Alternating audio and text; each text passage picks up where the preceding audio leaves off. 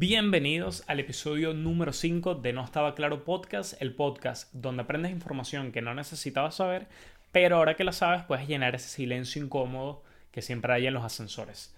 Mi nombre es Luis Alejandro Díquez y les doy la bienvenida una vez más a este hermoso proyecto llamado No Estaba Claro. Si me estás viendo por YouTube, ya sabes cómo es todo. Suscribirte, me gusta, comentarios, muy importante. Los de Spotify, ¿qué tal? ¿Cómo están? No los he olvidado. Eh, yo estoy ahí para ustedes también.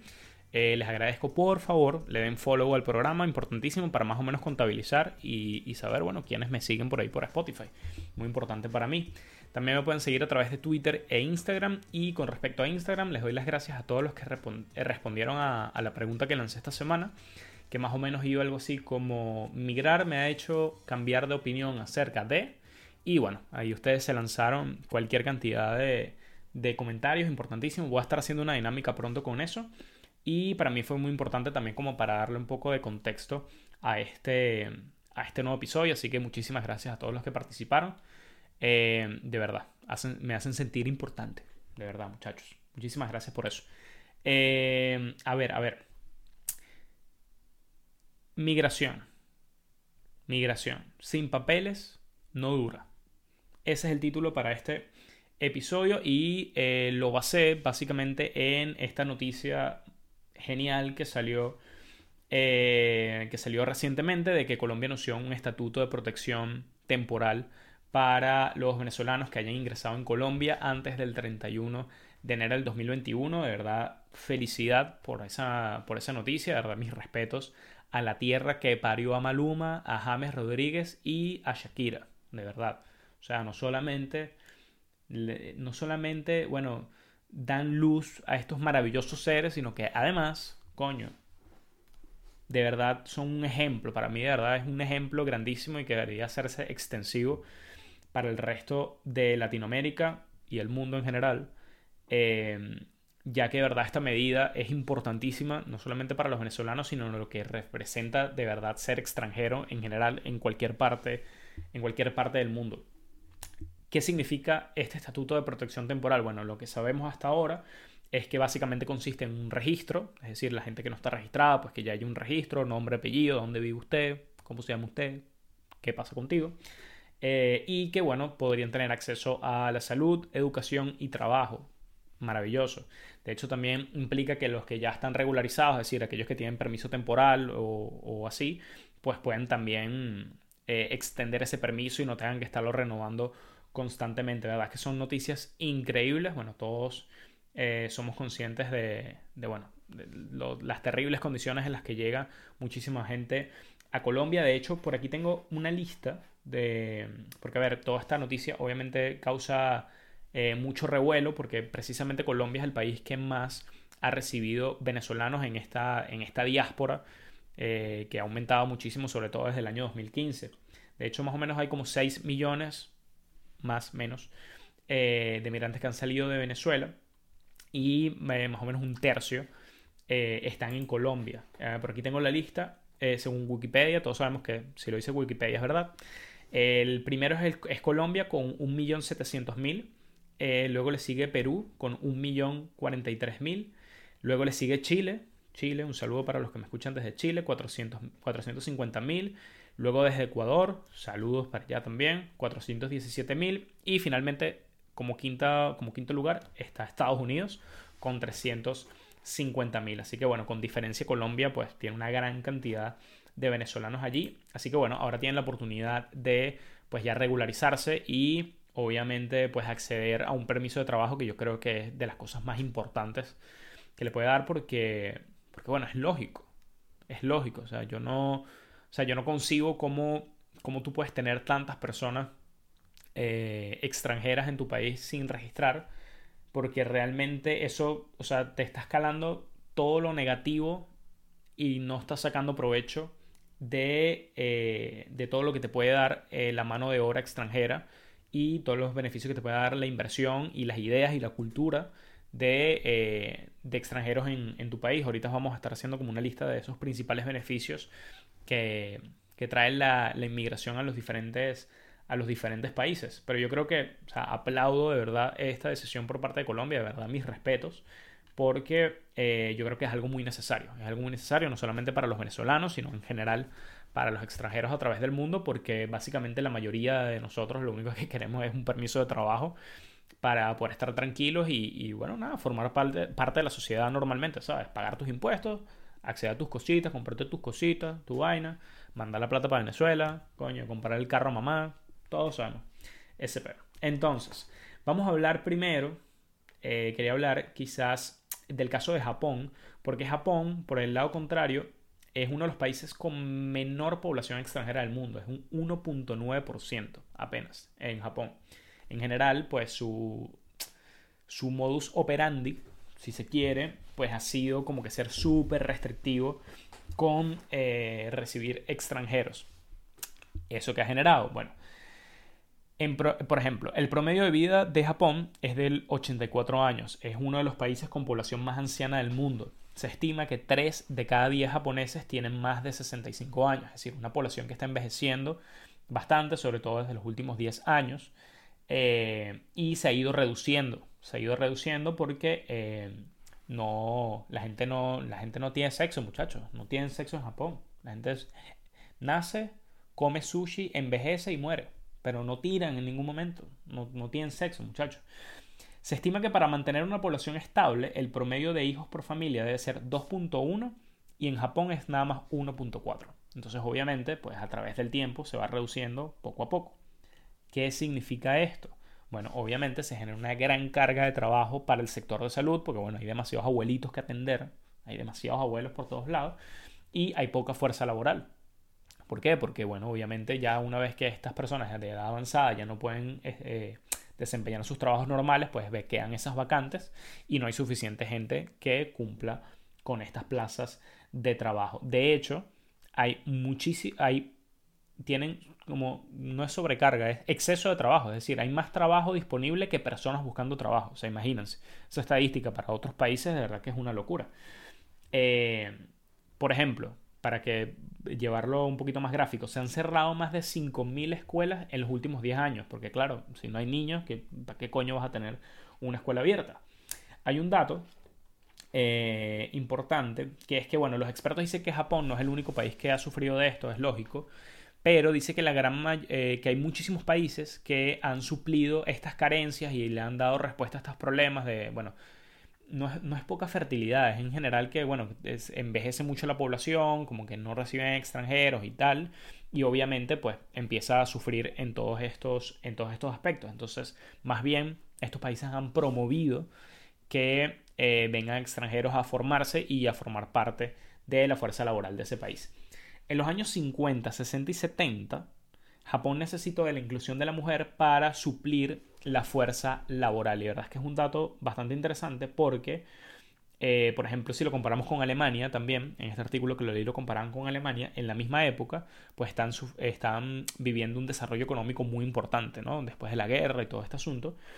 Y eh, Alemania, pues sí, como que incentivó a que viniera gente de otras partes del mundo, pues a formarse y a suplir ciertos puestos de trabajo que ellos necesitaban y no tenían suficiente gente.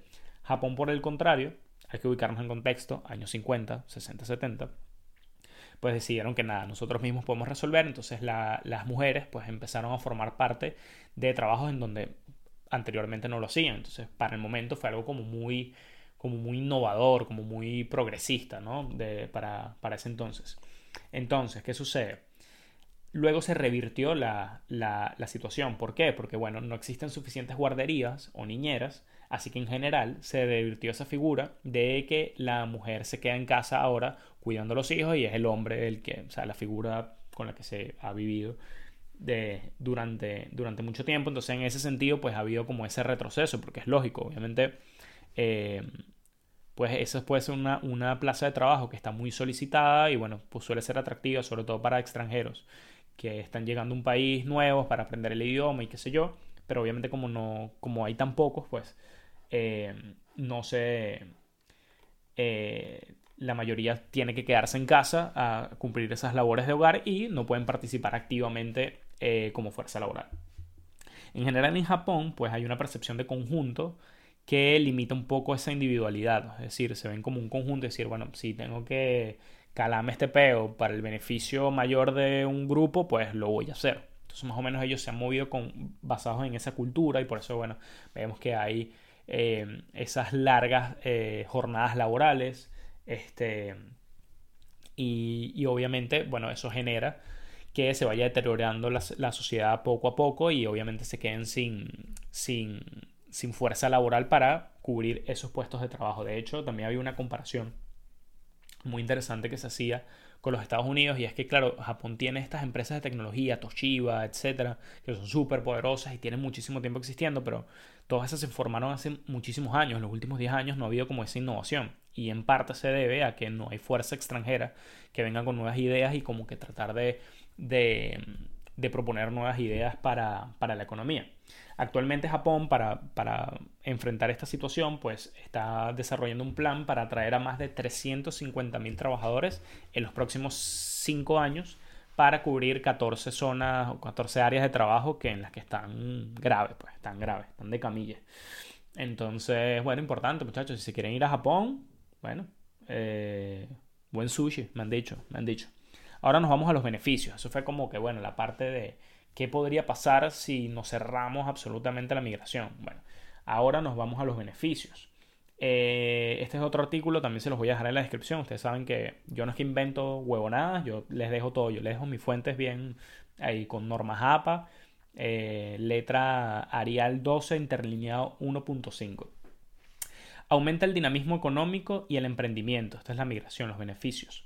Entre 1995 y el 2005, el 52% de las empresas de Silicon Valley fueron fundadas por extranjeros. Ojo pelado a ese dato porque está bueno. Porque, bueno, todos sabemos pues el gran poderío de Silicon Valley, como, bueno, obviamente ha sido como esta cuna de las empresas de tecnología que hoy en día pues son las que la están reventando, son las que la están partiendo alrededor del mundo. Eh, otro beneficio, aumenta la productividad, eh, la fuerza laboral y genera competencia, así como también apertura de nuevos mercados. Eh, como ejemplo para, para sostener este beneficio, pues está el ejemplo de Charles Feldman, que fue un inmigrante alemán que llegó a los Estados Unidos en 1865, un poco antes, creo que fue en 1850, pero bueno, alrededor de esa época, en 1865, pues innovó y eh, se le ocurrió la idea de traerse unas salchichas Frankfurt de Alemania, ponerlas en un pan y hoy en día pues se llaman perro caliente, hot dog. Eh, y bueno, esto fue un extranjero en los Estados Unidos, es decir, imagínense todo lo que salió de una sola idea de un extranjero y bueno, prácticamente el mundo del perro caliente podría ser una industria en sí misma. Es decir, que hay un alcance gigante para lo que significa eh, ideas nuevas que se implementen en una economía tiene efectos directos e indirectos en el crecimiento económico. Diferentes estudios revelan eh, un impacto importante sobre el crecimiento del PIB a causa, bueno, precisamente de estas empresas nuevas que fundan extranjeros, nuevas ideas, eh, bueno, eh, proyectos nuevos que se abren, mejora en general de, la fuerza, de la fuerza laboral. Los inmigrantes suplen puestos de trabajo poco solicitados y necesarios. bueno, lo que veníamos comentando más o menos lo que sucede en Japón también. Eh, contraria a la creencia de que se roban los empleos locales, que bueno, es una mentira del tamaño de una casa, todos sabemos que ese argumento pues está más que caducado, de hecho muchos estudios lo, demuestran, e incluso en aquellos países en donde sí se ha demostrado que los extranjeros ocupan plazas que se supone que, deberían estar ocupando los locales, eh, realmente a la larga los extranjeros terminan migrando para un emprendimiento propio o se desarrolla en otras áreas diferentes. Así que en cualquier, en cualquier caso, pues termina siendo un beneficio. Eh, también traen beneficios para la demografía, como en el caso de Japón, es decir, bueno, también aumentan la población. Generalmente la gente que emigra está más o menos en un rango de edad entre los 20 y 40 años, sobre todo hay mucha gente joven, entonces obviamente pues gente que, que, que hace familia y obviamente ¿sabes? le inyecta como otra dinámica a la demografía de un país aumento de empleo, al crear nuevas empresas se abren nuevos puestos de trabajo, yo creo que es algo bien lógico eh, y está muy cool y estaría muy arrecho que dado esta, esta nueva iniciativa de Colombia, pues bueno, podamos ver cada vez más emprendimientos eh, venezolanos en Colombia, ¿por qué no? Y alrededor del mundo. Eh, favorece la recaudación de impuestos que beneficia directamente al bienestar general. Bueno, es una norma eh, yo creo que bastante lógica. Dice, si 8 de los 11.5 millones de indocumentados en los Estados Unidos aportaran fiscalmente, se recaudarían 275 billones de dólares en el largo plazo. Entonces es una lógica, es decir, una vez que tú le otorgas el permiso de trabajo a alguien, pues esta persona es capaz no solamente bueno, de, de hacerse un futuro, de establecerse, de formar familia, de hacer su propio emprendimiento, de trabajar, sino que bueno, también está aportando eh, fiscalmente y eso obviamente beneficia a una serie de sectores en un país. De verdad que es bastante, bastante positivo. Eh, favorece el empleo por parte de las mujeres, esto es lo que yo estaba comentando de Japón, o sea, parece muy loco porque quizás estamos hablando como de, sistemas como más macro, ¿no? Como económicos más grandes, como eh, Producto Interno Bruto, empresas y, qué sé yo, pero bueno, hasta en algo quizás tan detallado como el, em, pequeños puestos de trabajo como por ejemplo puede ser ser niñera o, o, ama de casa, pues obviamente esto al final termina haciendo como un efecto bola de nieve en el cual beneficia el trabajo de las mujeres y el desenvolvimiento en diferentes áreas también dado que no tienen que estar bajo esta regla de que tienen que quedarse en la casa haciendo labores del hogar, ni mucho menos. Eh, menor gasto de desarrollo, la gente viene ya preparada y no debe invertirle. Hay que pensar en una persona, en, en, que el Estado, pues a cada ciudadano es como una inversión, ¿no? Es decir, le inviertes en salud, en educación y una serie de cosas para que esta persona se vuelva una persona productiva y bueno, al final pues termina aportando a la economía. Es decir, cada es un gasto público importante. En cambio, cuando viene una persona ya entre sus 20 y 40 años, alguien que ya viene preparado y es alguien que puede empezar a trabajar de una vez y entonces obtienes todos los beneficios de esta persona, es decir, que aporte fiscalmente, que ocupe una plaza de trabajo, que emprenda, que aporte, eh, sin necesidad de estar haciendo una inversión inicial. Así que al final termina siendo eh, beneficioso. Esos son más o menos como algunos de los beneficios. Yo creo que era importante mencionarlos después de hablar obviamente de toda la situación en Japón. Y quería terminar eh, para cerrar esta, esta noticia sobre todo lo de lo que sucedió en Colombia, que repito, de verdad mis respetos. Creo que hacia allá debería apuntar, sobre todo en Latinoamérica.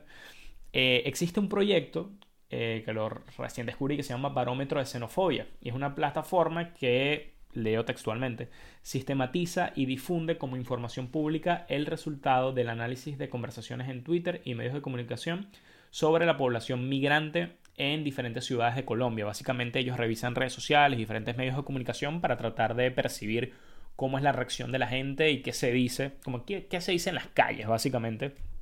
Eh, acerca de, la migración y, los extranjeros en general. Y uno podría pensar que eh, obviamente pues existe un gran miedo y un, gran recelo a esto porque dicen bueno y ahora y este poco gente y este poco extranjeros y qué sé yo pero por contrario a lo que podría esperarse y tras bueno varios episodios de xenofobia que se dieron igual por parte de diferentes miembros incluso del, del gobierno en Colombia como aquella alcaldesa eh, en Colombia que también mencionó algo de los venezolanos que están siendo los delincuentes aquí en Colombia, etc. Eh, por el contrario, pues se definió que en general se, ve con muy buenos ojos esta medida eh, por parte del gobierno colombiano, porque bueno, claramente ahora estas personas pueden pues, estar debidamente registradas, ya pueden, tener, pueden salir adelante porque ya tienen permiso de trabajo, pueden fundar sus propias empresas, coño, tienen acceso a la salud y yo creo que esos son asuntos básicos que debería, de los que podría poder gozar cualquier persona, porque bueno, al final, como ya revisamos, pues a largo plazo puede inclusive, no solamente es algo como de, de atención humanitaria o algo como que derechos fundamentales del humano es como darle refugio, sino que por el contrario le estás dando las herramientas para que no solo se mantenga, sino que en un futuro incluso le aporte a tu economía y le aporte a tu cultura y le aporte en general a tu país. Así que increíble. Les voy a dejar el, link de esta página, eh, Barómetro de Xenofobia, es una organización. Eh, está buenísima. Le voy a dar crédito a, la iniciativa. Eh, porque de verdad que me pareció bastante interesante. Es una iniciativa de el derecho a no obedecer. Corporación Otra Parte interpreta observaciones sobre racismo, xenofobia y odio y la Universidad Externado de Colombia. Siento que debía eh, pues darle crédito porque de verdad me parece un proyecto bastante, me parece arrechísimo. Así que, así que bueno, creo que podemos finalizar este episodio aquí. No quería extenderme más. De verdad, eh, repito, me pareció increíble esta noticia. Esperemos que, bueno, se pueda implementar lo más rápido posible. Y bueno, ya uno empieza un poco más la luz al final del túnel, sobre todo en esta situación tan grave eh, de los caminantes, bueno, que llegaron desde Venezuela a Colombia. Hay muchísimos documentales, voy a ver si les dejo alguno eh, aquí. José Rafael Guzmán hizo uno, pero bueno, también hay otros que, han cubierto eh, esa situación y la verdad es que están, están bastante buenos. Me despido por esta, por esta edición de No Estaba Claro, espero que les haya gustado y muchísimas gracias si llegaron a este punto. Si me estás viendo por YouTube, ya lo sabes, darle me gusta, comentar, suscribirte, importantísimo. En Spotify también eh, darle a seguir, importantísimo ahí los de Spotify para más o menos contabilizarnos y saber cuántos estamos ahí en Spotify. Y bueno, también me pueden seguir a través de Twitter e Instagram. Y bueno, los invito también a seguir participando en esas dinámicas que estoy haciendo allí. Me despido, nos vemos el próximo miércoles. Se me cuidan. Bye.